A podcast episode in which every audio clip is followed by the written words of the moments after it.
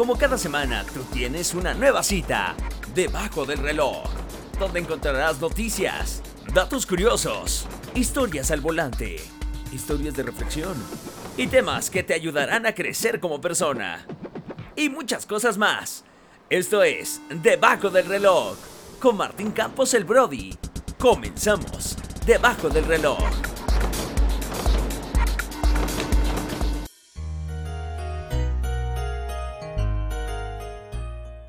Pachuca por Toluca! ¿Cómo estamos, banda? Bienvenidos a este su podcast favorito, Debajo del reloj, por supuesto, conducido por el único, el inigualable, el siempre imitado, jamás igualado. No, ¿cómo que Mariano? por Martín Campos, el Brody. Transmitiendo en vivo y en directo y a todo color desde estas nuestras instalaciones de Brody Corporation en algún lugar de la Ciudad de México. Estamos transmitiendo hoy estrenando cabina. ¡Ay, mire qué bonito! Ya está dejando esto de los podcasts. Lo malo es que el locutor nunca le paga nada. ¿Qué vamos a tener en esta nueva emisión aquí debajo del reloj donde todos tenemos una cita en esta tarde, mañana, noche, dependiendo a la hora que usted esté sintonizando este podcast? Vamos a estarle presentando una canción nuevecita de Rymix que la verdad es que me encantó. Este chavo hace una música, eh, una cumbia muy locochona, como que tiene algo ahí que de pronto uno se viaja, de pronto uno se empieza a volar y se deja llevar por estos cumbiones bien locos. Vamos a tener también, vamos a hablar de esas películas que en ha hecho llorar en el cine, en la sala de su casa, en donde usted haya visto estas películas, las películas que más te han soltado el moco tendido. Así que vamos a estarlas contando al ratito. Principalmente películas de Disney, que son las que más le saben dar. Agarra el dedo y le da ahí en la mera llaga para que uno se ponga a llorar en pleno cine. ¡Es ridículo! Además vamos a estar platicando del extra, extra, que el Cruz Azul fue campeón. Ay, mamita, ya me volví a ilusionar. Eh, vamos a tener también, en cuanto a la información, vamos a estar platicando de los distintos gritos que hubo, este, algunos bloopers que se cometieron el 15 de septiembre, etcétera, etcétera. Vamos a tener una gran entrevista, ni más ni menos que con el grupo Nietzsche. Fuimos a verlos al Teatro Metropolitan y bueno, tuvimos la oportunidad de platicar ahí con ellos. Vamos a pasarles aquí la entrevista. Además, vamos a tener las historias de un taxi el día de hoy está buenísimas con una historia de lo sucedido el 19 de septiembre de 2017.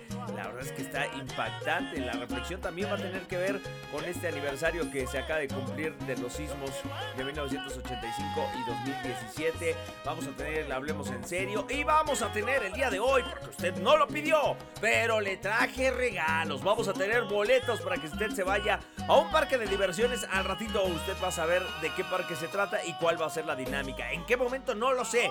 Esto es obviamente para que se quede escuchando todo este podcast. Así que, sin más, señoras y señores, ¿qué le parece? ¡Sí, comenzamos! Ah, ya tenía que presentar ahí la canción. Ok, entonces descomenzamos. Porque quiero aprovechar para presentarles esta canción que no me han pasado aquí el título. ¿Cómo se llama?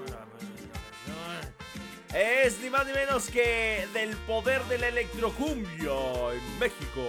Este joven que las personas que, bueno, siguen su trayectoria saben que él estudió en la NASA. Dejó sus estudios en la NASA porque dijo, lo mío, lo mío, lo mío es la electrocumbia. Y yo quiero dedicarme a la electrocumbia y entonces dejó sus estudios en la NASA y dijo pues me voy a aventar a hacer electrocumbia. Y a continuación eh, les voy a presentar esta canción. Él se junta con los Superlamas para interpretar este clásico de la cumbia que es Todo lo encuentro en ti. En los 90 esto fue un hitazo, sonaba en todos lados. Y ahora vamos a escuchar, pues aquí un pedacito de esta canción, Todo lo encuentro en ti, todo lo encuentro en ti. Este es Superlamas y Ray Mix, aquí debajo del reloj. Una mirada una puesta de sol, flores que adornan con luz y color de amor. Todo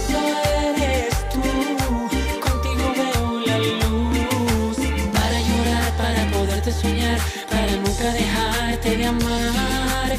Eres lo más bello del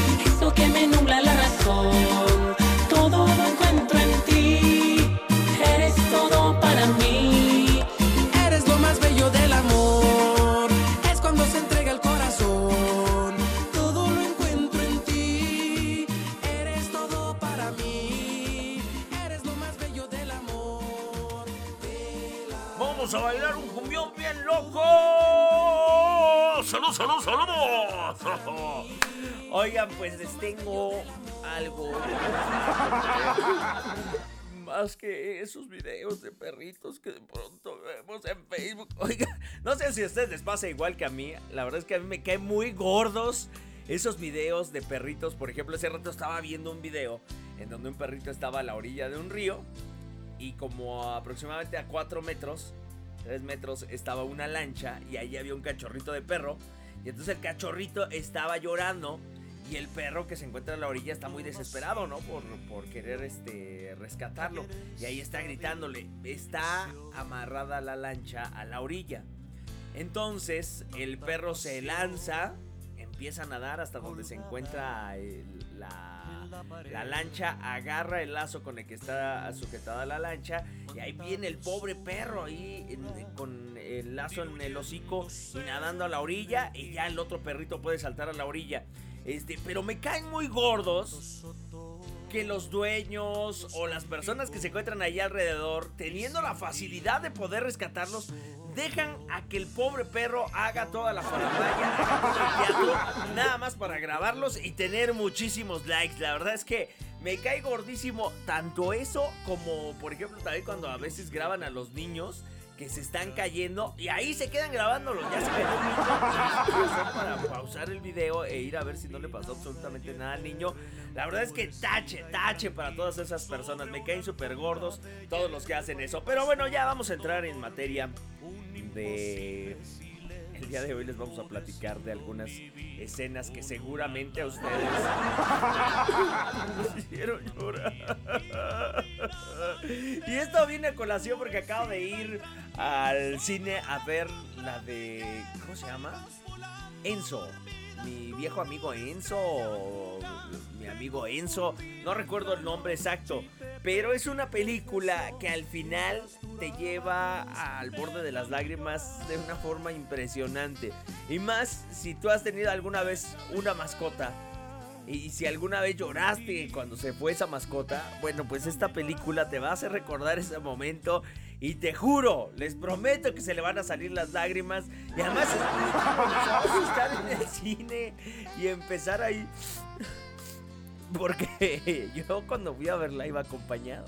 Y entonces pues de pronto es como vergonzoso el que te vean llorar la persona que te va acompañando. Y entonces nada se empieza a escuchar el...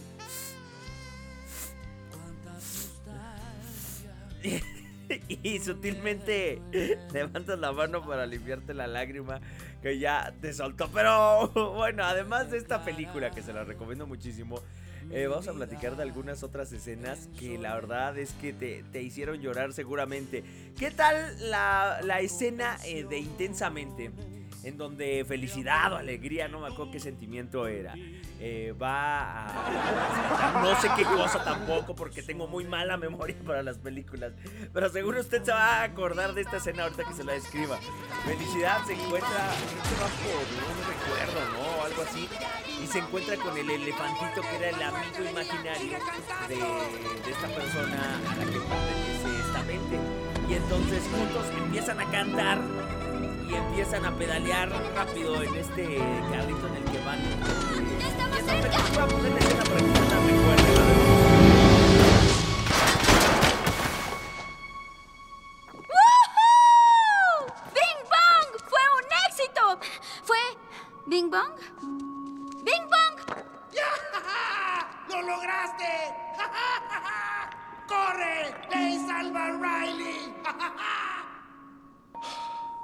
Llévala a la luna por mí. ¿Ok?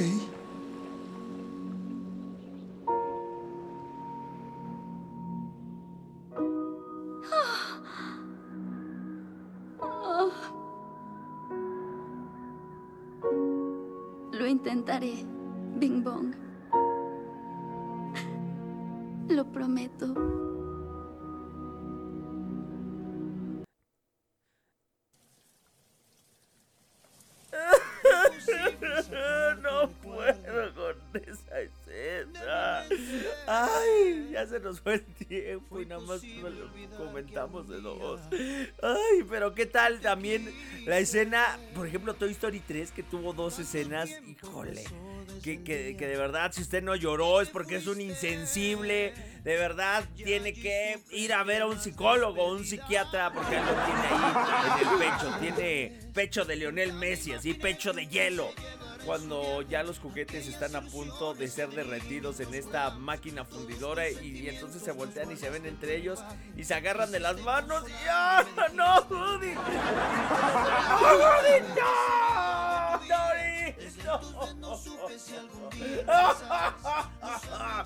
Y bueno, pues ya después eh, se salvaron y llegaron con con este ah, ¿cómo se llama este niño? Eh, bueno, el dueño de los juguetes.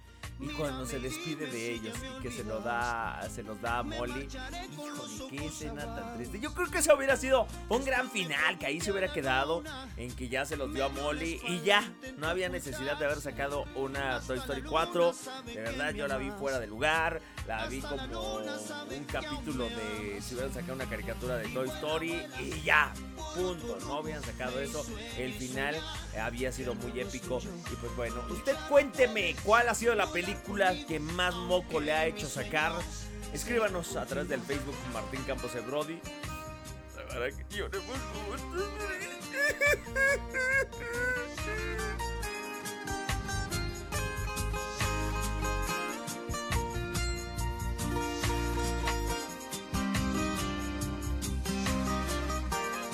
Para comenzar este extra, extra, extra. Bueno, tenemos que hablar de lo más importante que ocurrió a lo largo de toda esta semana y sin duda alguna fue lo que ocurrió el pasado 18 de septiembre. Ponga mucha atención porque realmente fue algo que sin duda creo que marcó eh, las ocho columnas, que marcó eh, los principales noticiarios, marcó la agenda de esta semana.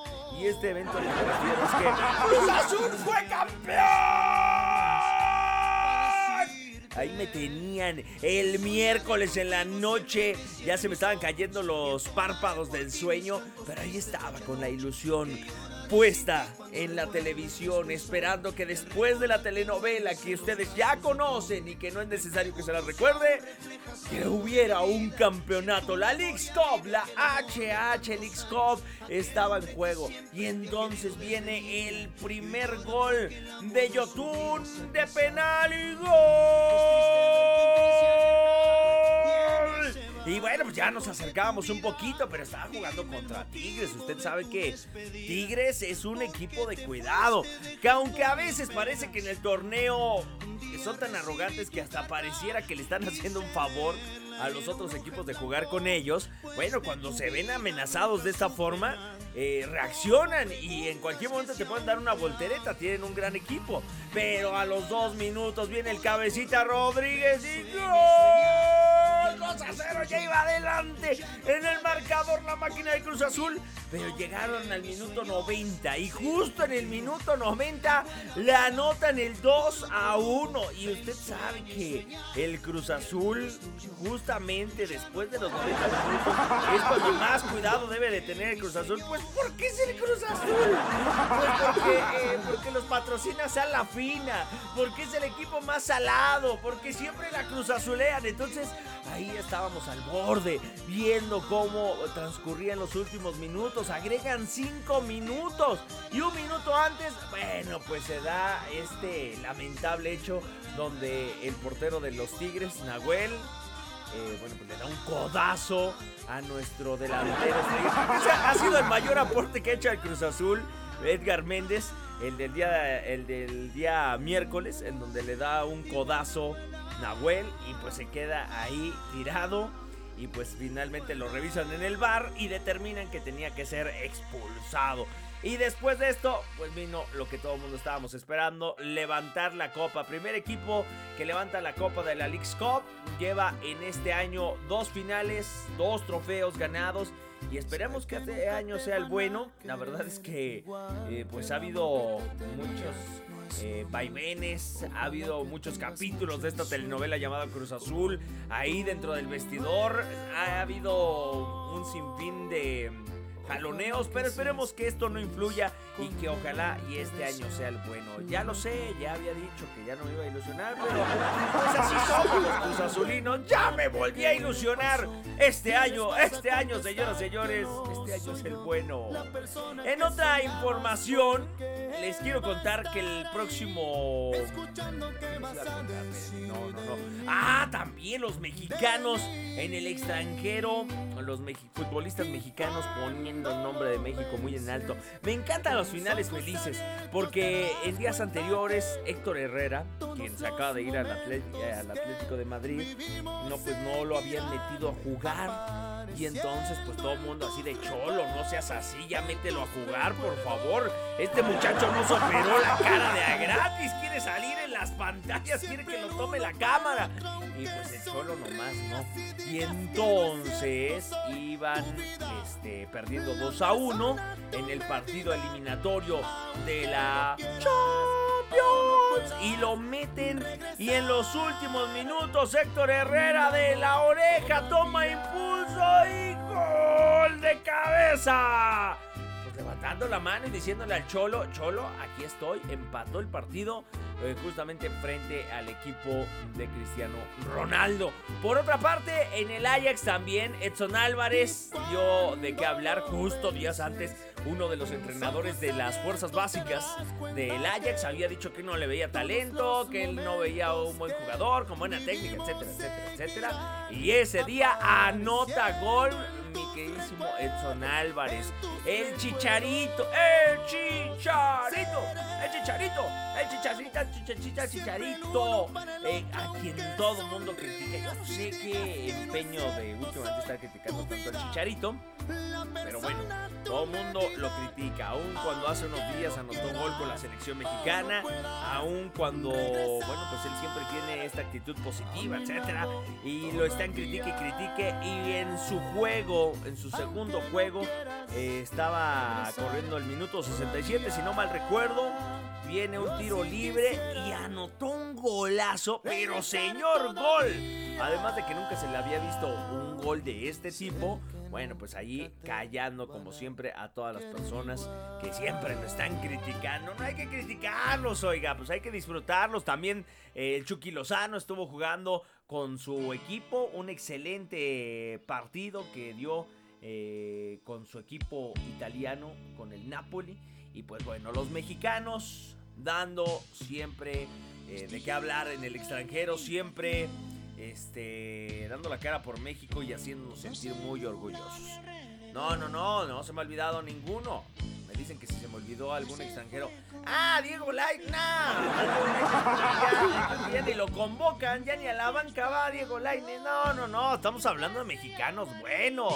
Así que ahí quedó el extra, extra, extra.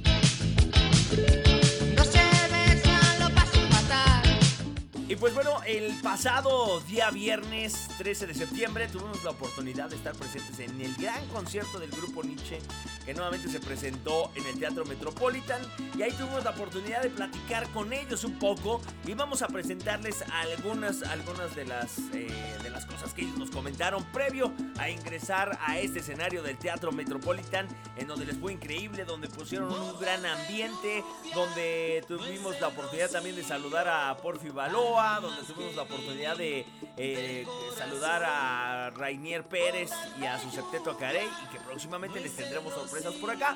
Así que vamos a escuchar qué fue lo que nos dijeron los muchachos del grupo Nietzsche. ¿Qué significa para ti estar formando parte de esta gran agrupación, eh, de este gran legado que dejó el maestro Jairo Varela? Es, es un honor, para mí es un honor realmente. Yo creo que para cualquier músico de, Colombia o de Latinoamérica, hacer parte de, la una institución como el Grupo Nietzsche, una institución de casi 40 años de historia musical, eh, es un honor, pero también es una gran, gran responsabilidad porque eh, el maestro Jairo Varela eh, tuvo un sueño en el año 79 y, ese sueño se convirtió en, una bandera de la salsa de Colombia para el mundo y ha sido adoptado por todos los latinoamericanos y nosotros nos sentimos felices, dichosos y complacidos con eso. Muchas gracias. Vamos a, a seguir aquí platicando con más integrantes del grupo Nietzsche, por supuesto, que ya están a la espera de subir a este escenario el día de hoy. Muchachos, ¿cómo se sienten eh, a unos minutos de subir a este escenario en el Teatro Metropolitan de la Ciudad de México? Oh, bueno, eh, como siempre nosotros aquí en México nos sentimos muy bien, como en casa nos reciben muy bien y hay Nietzsche para rato siempre, con mucho cariño.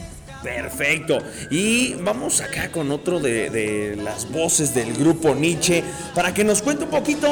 La gente está recibiendo muy bien aquí en la Ciudad de México cosas bonitas. Cuéntanos un poquito de esas cosas bonitas. ¡Ea! Grupo Nietzsche. Estamos muy contentos con el recibimiento que los nichistas le han dado a Cosas Bonitas. Es una canción eh, muy bella, es un homenaje al amor en todas sus expresiones posibles. Y los nichistas la han recibido muy bien y la gente que no es salsera también nos ha mandado videos, cualquier cantidad, miles de videos de niños cantando la canción, grandes y chicos cantando la canción. La canción ya tiene más de un millón de reproducciones en YouTube de una manera orgánica, ha logrado eso. La canción solo tiene dos meses de haber sido lanzada y pues estamos muy contentos con los resultados que hemos logrado, que estamos logrando y que la canción está recogiendo poco a poco. Por supuesto la vamos a hacer en vivo aquí, en el Metropolitan, en México, para todos nuestros mexicanos. Yo les voy a presentar el compositor productor de la canción, vean, el maestro José Aguirre, ahí está. Ah, pues vamos a acercarnos a él. Eh, maestro, buenas noches. Esperamos no interrumpirlo. Sabemos que están en plena concentración. Nos, nos toca ver cómo se, se prepara el grupo Nietzsche antes de subir al escenario. Y bueno, pues nos dicen que usted es el compositor y quien estuvo detrás de este tema tan romántico que aquí en México ha sido recibido con los brazos abiertos, que es cosas bonitas. Bueno, pues la verdad, eh, yo me siento muy contento porque la canción ha gustado mucho en todas partes donde, se lanzó. Este, sé que México es un país romántico, le gusta la música romántica y, y me gusta que le esté gustando la canción, les agradezco mucho y pues hoy vamos a tocarla aquí para todos, para que la disfruten.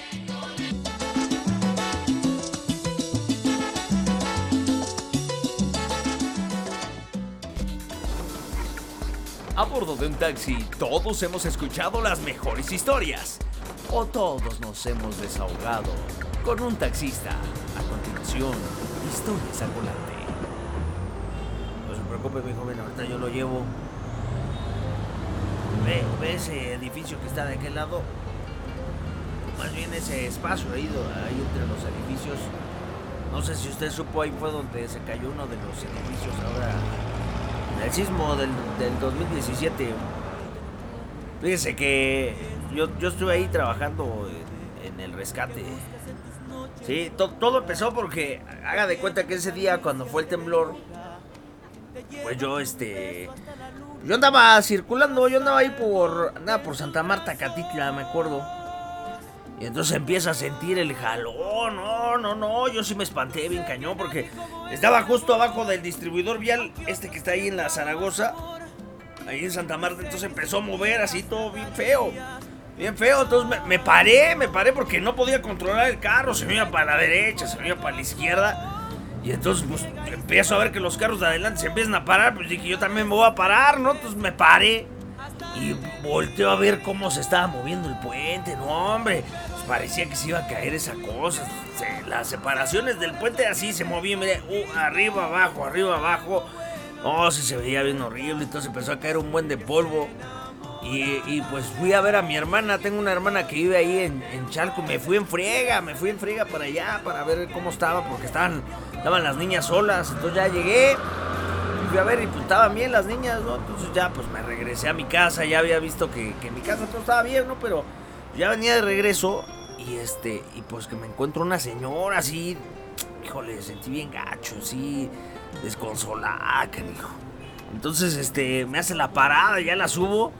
Y este, y me dice, por favor, lléveme allá a viaducto y, y acá ya está, ¿cómo se llama? Medellín.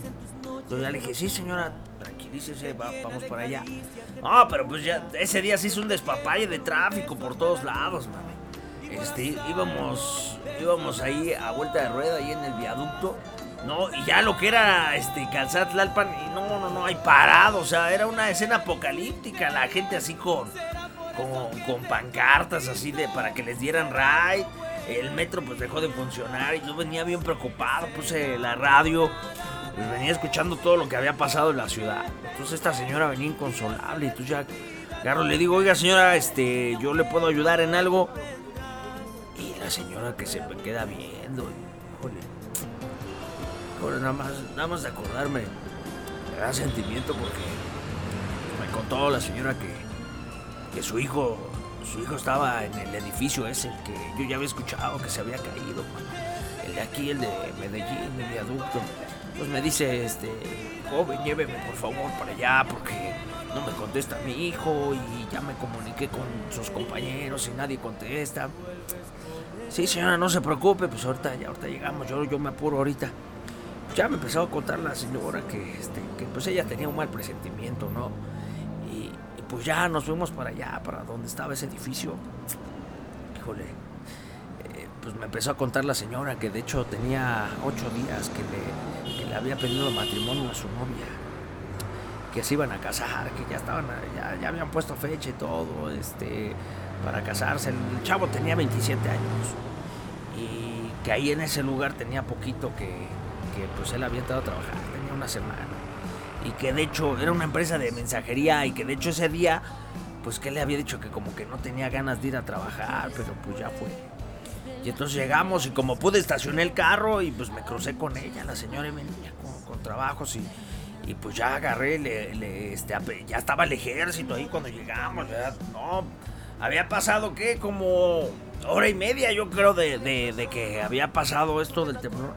Y ya estaba ahí el ejército, ya estaba ahí la policía y ya habían acordonado, ¿no? Y entonces, claro que le digo, jefe, déjeme pasar, este, es mi hermano el que está ahí adentro, no, no lo encontramos y quiero ver si anda por aquí. Este, y ya, pues se, se apiadó de mí el señor y, ya me dejó pasar a mí y a la señora. Pues ya la doñita de pronto se me perdió, la doñita ya no supe dónde estuvo. Y, pues la verdad es que yo ahí vi cómo la gente se agarraba palas, este, estaba sacando escombros. Y pues dije, pues hoy por mí, hoy por ellos, mañana por mí, pues me puse ahí a ayudarles. No, no, pues para no hacer el cuento largo, sea, estuve como tres días, día y noche, día y noche, sacando escombros. Y pues la verdad es que sí sentí bien gacho porque eh, ya me, había dicho el nombre, no, no se me viene a la mente pero la señora me dijo, me dijo el nombre y se me quedó bien grabado, yo me acuerdo porque porque ya después vi una lista de personas que estaban desaparecidas y ahí vi el nombre, dije, ching, ¿dónde está la jefita? ¿Qué quieres que ya jamás la volví a ver a la señora? Pero yo traía en la mente eso, ¿no? Que estaba ahí el chavo, dije, no, tenemos que encontrar este cuate. Entonces primero sacamos a un doctor que, que, este que estaba ahí adentro y que se mensajeaba por fuera, pero pues ya lo sacamos ya muerto. Este, me acuerdo que a mí me tocó ayudar a sacar un perrito, es esto, todo, no, híjole, me dio mucho sentimiento porque imagínate, llevaba dos días ahí el pobre perro y, pues salió todo espantado, ¿no? Pero lo peor fue, fue el miércoles, mano, porque, híjole, pues metieron a los perros y, dijeron que pues ya no había nadie, que ya no había vida y...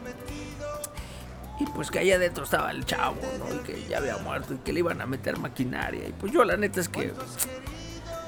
Yo, yo sí pues, me puse a llorar porque en ese momento los del ejército agarraron y pusieron una bandera.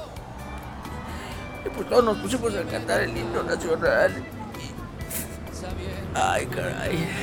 Perdón, come, perdón, come, ya, yo ya aquí ya les estoy contando mis cosas.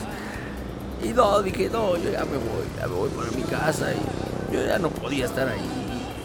Y todavía hoy es fecha que, como quisiera ver a la jefita para decirle que lo siento mucho, ¿no?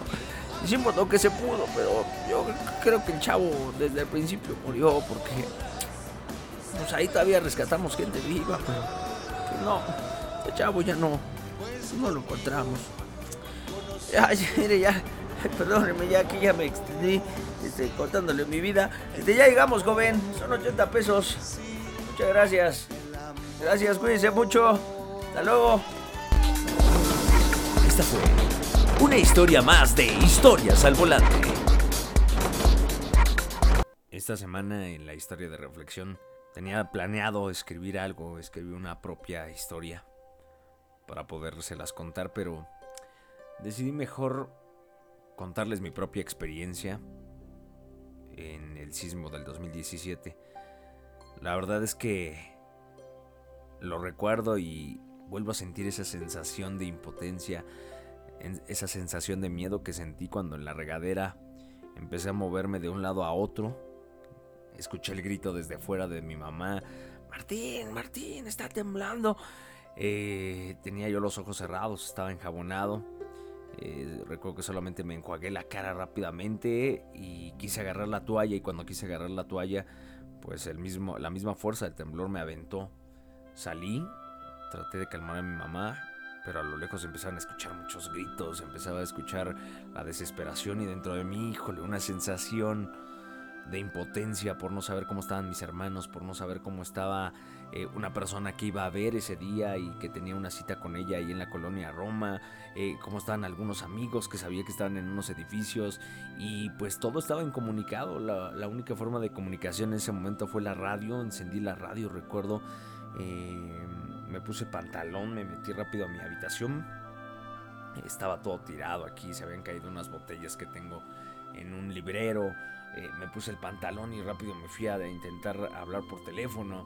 Y mm, al no conseguirlo, lo único que fue o, o que vi como posibilidad fue regresar y empezar a escuchar la radio. Y recuerdo que estaba escuchando a Paco Sea cuando él reportó que, bueno, pues tenían el reporte de que un edificio en la calle de Medellín y Viaducto había caído. Y fue ahí cuando dije, esto va más allá. Fue más allá. Eh, posteriormente, afortunadamente, eh, pude comunicarme con todas las personas eh, queridas, con todas las personas de mi familia. Todos estaban bien. Sin embargo, yo tenía una sensación de impotencia impresionante. Salí a las calles de Ciudad Neza, vi cómo se habían caído varias bardas, cómo algunas escuelas estaban muy dañadas y entonces empezó a acrecentar dentro de mí ese, esa sensación de, de querer estar en ese lugar en donde yo sabía que se necesitaba ayuda. Así que recuerdo que llegué a mi casa y lo único que hice fue decirle a mi mamá, al rato vengo. Me fui y me fui a meter justamente allí al edificio de Medellín y Viaducto. Y ahí empecé a ayudar. También fue ahí donde yo creo ha sido una de las veces en las que más cercana he visto a la muerte.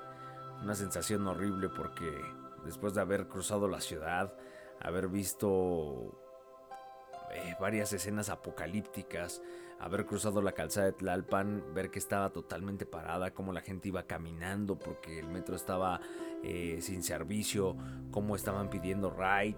Eh, híjole, fue impresionante. Entonces cuando yo llego a Medellín ya llegué ya un poco tocado y lo único que hice fue meterme ahí a sacar escombros. Y recuerdo muy bien que estaba sacando escombros cuando de pronto estaba yo sobre una montaña de escombros y empieza a moverse un edificio aledaño al que ya se había caído y empieza a sacar mucho polvo. Entonces toda la gente empieza a gritar y a correr, pero lo hicieron de una forma muy desordenada. Entonces a mí me empujan y me tiran y entonces la gente empieza a pasar sobre mis piernas. Yo no me podía parar y yo solo veía hacia arriba cómo estaba saliendo polvo de ese edificio y yo dije, se va a caer, se va a caer y me va a caer encima. Eso fue lo que sentí y hasta que de pronto no sé de dónde saqué fuerzas y aventé a alguien que me estaba pisando y me paré y me eché a correr. Afortunadamente no, no cayó el edificio, pero recuerdo que fueron eh, milésimas de segundos en las que vi muy cerca la muerte. Pero a lo que quiero llegar con esto es que al tener este contacto ahí, al haber estado en este edificio, eh, al haber estado también eh, en la fábrica donde algunas mujeres perdieron la vida y donde pues desafortunadamente tuve esta sensación de miedo, de impotencia al saber que muchas personas allí habían muerto cuando se cantó el himno nacional porque ya no había absolutamente nada que hacer. Híjole, es una sensación indescriptible. Pero creo que dentro de todo esto vino lo positivo porque también recuerdo mucho una escena muy padre en la que veía una cadena humana en donde había personas que se veían personas de, una clase alta al lado de personas de clase baja, de clase media. Ahí no hubo un distingo. Llegaban personas de clase muy baja con, con ollas llenas de comida para que comiera la gente que estaba ahí. Eh, personas muy humildes que llegaban con sándwich, que llegaban con apoyo.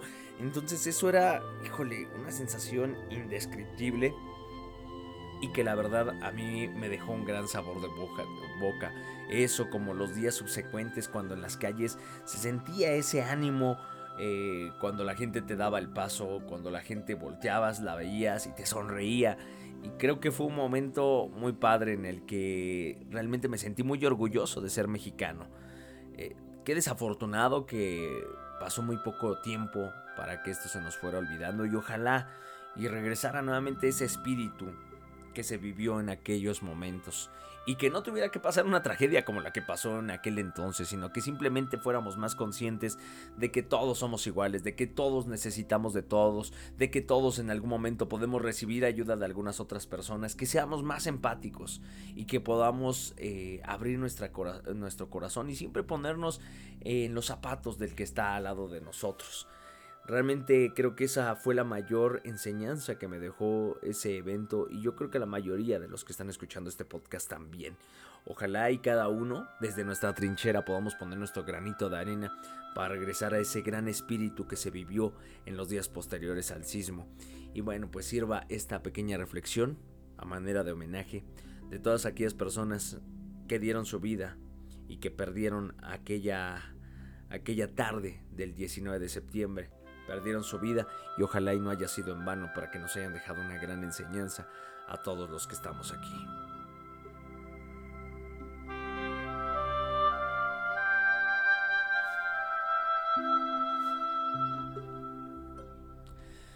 Señoras, señores, amigos y amigas, ya nos vamos. Muchas gracias por habernos acompañado el día de hoy en una emisión más de... Debajo del reloj, por un momento tuve un lapsus y no recordaba cómo se llamaba este podcast. Búsquelo cada semana. La semana pasada, quiero confesarles, eh, no lo subimos porque normalmente lo subimos jueves o viernes, pero no lo subimos porque se atravesaba, se atravesaba el puente, se atravesaban eh, fechas en las que pues muchos iban a andar en la fiesta, entonces sabíamos que nos iban a ignorar, entonces dijimos, no, lo vamos a guardar hasta la siguiente semana, pero de aquí ahora sí, ininterrumpidamente todas las semanas tendremos una emisión más de Debajo del reloj. Hágame llegar sus comentarios, ¿a dónde? A Martín Campos el Brody, así me encuentra en Facebook, ahí hágame llegar sus comentarios, dígame si le gustó esta emisión de esta semana, si ya mejoramos, si empeoramos, qué le quitamos, qué es lo que sí le gustó, qué fue lo que no le gustó de esta emisión de Debajo del reloj. Martín Campos el Brody es quien les y ¿qué creen? Que tengo regalos para ustedes. Tenemos regalos, amigos y amigas. Vamos a regalar el día de hoy pase doble para que se vaya, ya lo habíamos mencionado, a un parque de diversiones. Es para que se vayan a ni más ni menos que... Ya se me olvidó. No, es un safari. Sópleme, ¿qué safari es? ¿Es bioparque? No, no es bioparque, es... Reino Animal, Reino Animal, es pase doble para que se vayan a Reino Animal y este pase doble se lo voy a regalar a las tres primeras personas que... Ahí les va, tienen que seguir las siguientes instrucciones. Uno, compartan el podcast en su eh, Facebook y lo recomienden. Algo así como, escuchen este podcast, se lo recomiendo mucho y suscríbanse. Esa es una. Dos, que tomen una captura de pantalla que ya se suscribieron a este podcast. Tres, que me mande esa pantalla al eh, inbox de el Facebook de un servidor, la fanpage que es Martín Campos Brody. Yo iré a su Facebook a verificar que ya lo compartieron en su fanpage y bueno, pues así de sencillo se va a ganar est- estos boletos. Además, pues si me puede dejar ahí un comentario de qué le parece este podcast, se lo voy a agradecer infinitamente. Es pase doble para que se vayan eh, a Reino Animal, allá este safari que se encuentra pasando las pirámides y bueno, pues vamos a entregarlo en esta siguiente semana. Ahí pasando el 20 de septiembre, entre el 20 y 25 de septiembre, para que usted tenga ahí algunos días para poderse ir a Reino Animal. Por mi parte ha sido todo, muchísimas gracias. Los quiero muchísimo y recuerde que la siguiente semana tenemos una cita donde debajo del reloj. Bye.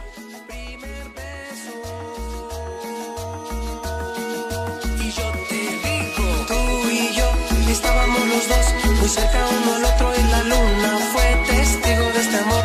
Forjábamos los dos, mismo calor, el tiempo no importaba, solo tú y yo. Y estábamos los dos, muy cerca uno al otro y la luna fue testigo de este amor. Forjábamos los dos, mismo calor, el beso que con eso nos llevaba.